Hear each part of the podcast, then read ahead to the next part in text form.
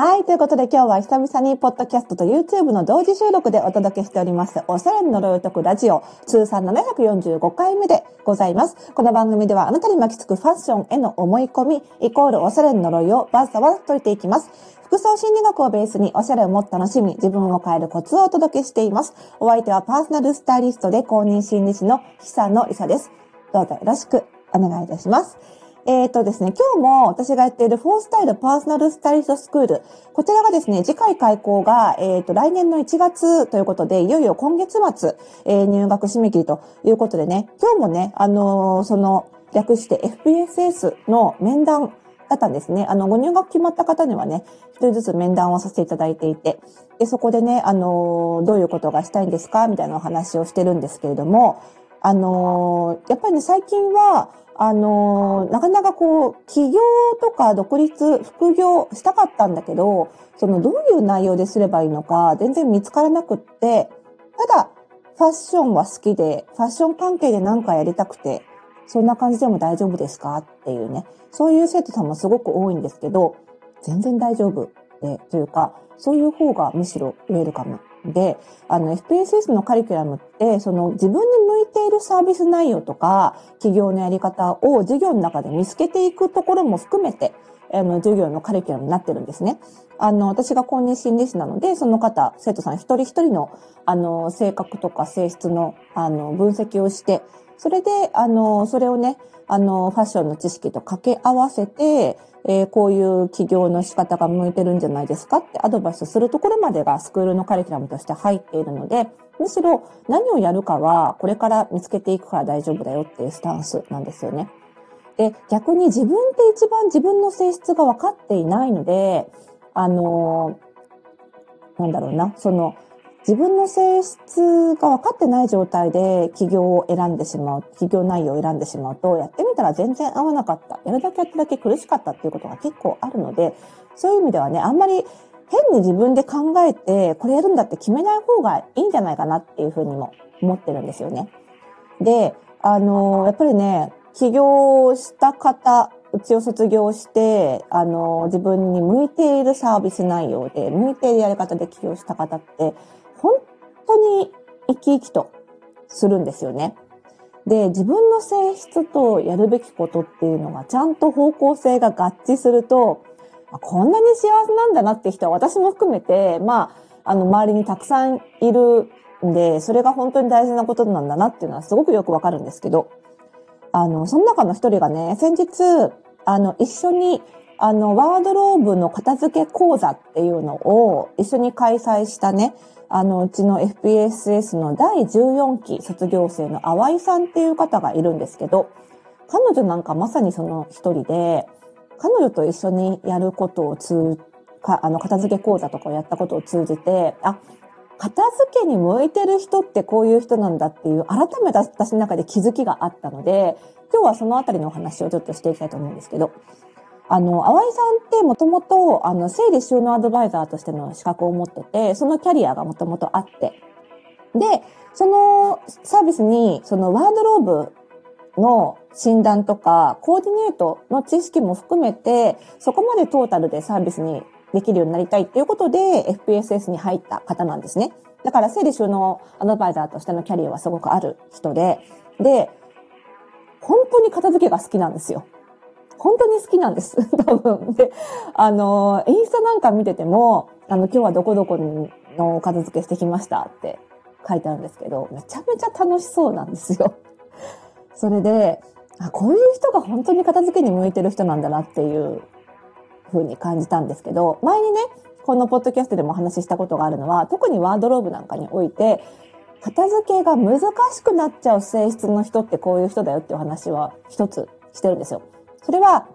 うちで言う服装心理診断っていうのがあるんですけど、うちの服装心理診断で診断すると、愛着性っていう性質が高くなる人。これどういう人かっていうと、人にも物にも愛着を持ってしまう情に熱い人。いわゆる母性と呼ばれるような性質が強い人っていうのが、結構ね、片付けが苦手になるケースが多くて、つまり物が捨てられないんですね。洋服に関しても何に関してもその情が移ってしまってもったいないっていう気持ちが人より強く湧きすぎてしまって捨てられない。だから物が溜まってしまって片付けが苦手っていう人。このタイプの人はやっぱり片付けが苦手になる傾向にあるんですけど、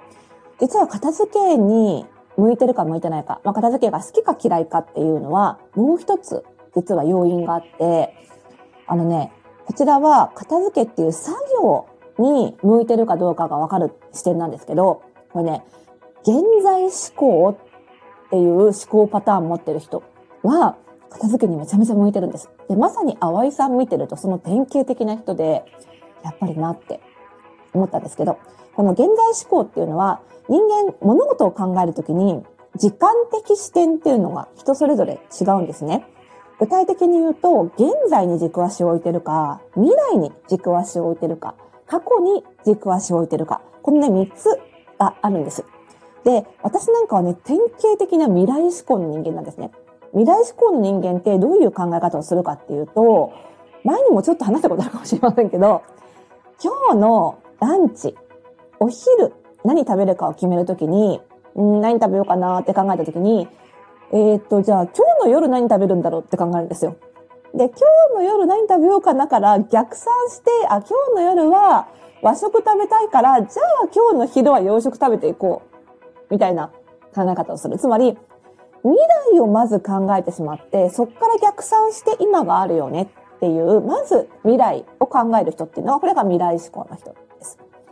で、それに対して過去思考の人。過去思考の人はまず、過去どうだったかなを考えて、今を考える。なので、ランチを決めるときには、朝ごはん何食べたっけ？あ、パン食べたな。じゃあ、昼はご飯にしとこうって考える人。これが過去思考です。で、現在思考っていうのはまさに、今、私が何を食べたいかだけを考えて、決められる人。これが現代思考。簡単に解説するとこんな違いがあるんですね。で、片付けるときって、私なんかとても片付けという作業自体はできますが苦手なんです。全然やりたくない。好んではやりたくない。淡井さんのように楽しいっていう気持ちにはどうしてもなれない。それはなぜかというと、未来思考の人間って今やってる作業中ずっとこれ終わったら次あれやって、あれやってってずっと未来のことを考えてるんですね。そうすると、未来のことばっかり考えてるので、今のこの作業がなかなか終わらないとイライラするんです。今ここに集中ができないので、早くこれを終えて次に行きたいしか考えられなくなる。で、この今の作業が比較的すぐ終わる作業であれば全然問題ないんです。どんどん次、次、次っていけるんですけど、大体片付けって今ここを片付ける作業にすごく時間がかかるんですね。で、今ここへの集中力も求められるので、ずっと早く次行きたいな、早く次あの棚片付けたいなってずっと思ってながら、ここに時間がかかるっていうのは非常に未来志向の人間にとってはストレスが溜まるんですよね。で、逆にじゃあ過去思考の人どうかっていうと、過去思考の人よくありますよね。こう片付けたら昔のものが出てきて昔に思いを馳せちゃう。この思考パターンが非常に強いので、これまたこれでまた進まない。で、すごく過去を大事にする。過去に立脚して今があるんだよっていう人なので、過去の思い出があるものは捨てるのに苦痛を伴うわけですね。そういう意味で過去思考の人はまた未来思考の人とは違う理由で、やっぱり片付けって作業は苦手になる。じゃあ現在思考の人どうかっていうと、今この瞬間やっている作業にめちゃめちゃ集中ができるので、片付けって今やってる作業に集中できれば多分とても気持ちがいいんですよね。だってどんどん片付いていくわけですから、瞬間。この瞬間その瞬間は確実にやればやるほど前に進んで片付いていく。これだけを純粋に味わっていれば気持ちいいはずなんです。なので、それが自然にできる現在思考っていうのは確かに、淡井さんのように、とてもフロー状態に入れて気持ちいい風になるんだろうなっていうのは頭で考えると理解はできる。ですから、その自分がね、過去思考、現代思考、未来思考、どれなのかなっていうのをちょっと私の例えを参考に考えてみていただいて、現在思考以外の方は、まあ、そりゃ片付けっていう作業が好きじゃなくてもしょうがないよなと。一回自分を認めて、いたわってあげつつですね、今ここに考えを集中させる工夫をすると、多分片付けっていう作業がそれほど苦痛じゃなくなるのかなというふうに思います。具体的にはどうするかっていうと、例えば、瞑想みたいな気持ちでやるべき。なんで邪念を捨てる